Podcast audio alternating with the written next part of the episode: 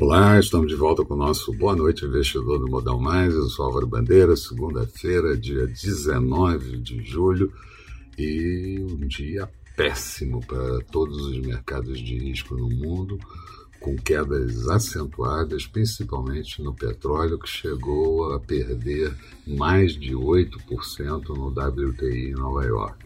Investidores absolutamente estressados com o aumento da contaminação pelo Covid-19 e também assimilando o acordo da OPEP+, que vai crescer a produção e venda de petróleo em 400 mil barris já no mês de agosto, mas fica ainda bastante abaixo dos cortes realizados anteriormente. E também a retirada de estímulos por bancos centrais que tem preocupado já há umas duas semanas os investidores.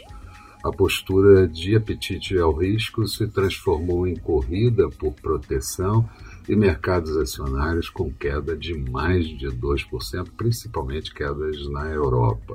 Aqui ainda tivemos que assimilar o rescaldo do exercício de opções ocorrido na última sexta-feira, que sempre traz volatilidade, os problemas políticos, mas a queda foi menos acentuada no final do pregão. Desde sexta-feira, os Estados Unidos alertam para o aumento da infecção pela variante Delta do Covid, e essa variante vai fazer com que a contaminação aumente nas próximas semanas, principalmente em não vacinados. Hoje, a OMS, a Organização Mundial da Saúde, declarou que na última semana a contaminação cresceu 11,5% e que as Américas, de uma forma geral, foram responsáveis por 25% do total e 40% dos óbitos. A cepa Delta está em pelo menos, segundo a OMS, 111 países. A Casa Branca também manteve aberta a possibilidade de novas ações contra a China por atividade de hackers. E Joe Biden, presidente, disse que o Congresso deveria aprovar o pacote de infraestrutura, aquele pacote de 3,5 trilhões de dólares para melhorar a competição do país e também redução de custos. Também disse que está atento à inflação, que, segundo ele, em boa parte é transitória, e o Fed diligente na política monetária.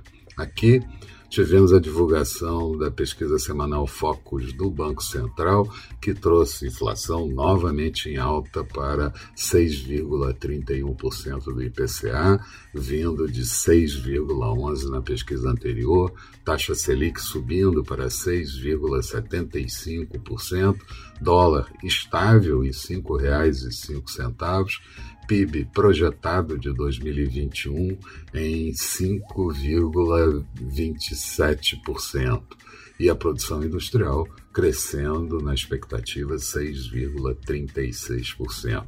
O saldo da balança comercial acumulado até a terceira semana do mês de julho está em 41,79 bilhões de dólares e a previsão da Focus para o final do ano é de 70 bilhões de dólares. Mais detalhes de tudo que aconteceu no dia de hoje você encontra no texto associado a esse vídeo colocado no blog do Modal Baixo. Passa lá e dá uma olhada. Na Bovespa, o encerramento foi com uma queda de 1,34%, índice em 124.394 pontos. Na mínima do dia, chegou a quase 1.100 pontos abaixo. O Dow Jones com queda no encerramento de 2,09%, Nasdaq caindo 1,06% e petróleo WTI negociado em Nova York a 66 dólares e 35 centavos, 7,28% de queda, chegou a mais de 8%, como eu disse. O euro negociado a 1,18 com uma leve queda em relação ao dólar, dólar por aqui subindo forte 2,64%, moeda americana cotada a R$ 5,25, quando na sexta-feira estava a R$ 5,11. A agenda de amanhã é uma agenda fraca, sai a segunda prévia do IGPM por aqui, e nos Estados Unidos vamos ter a construção de novas residências e novas permissões referentes ao mês de junho. Eram essas as considerações que eu gostaria de fazer. Uma boa noite a todos e até amanhã com o nosso Bom Dia Investidor, bem cedo. Eu espero vocês.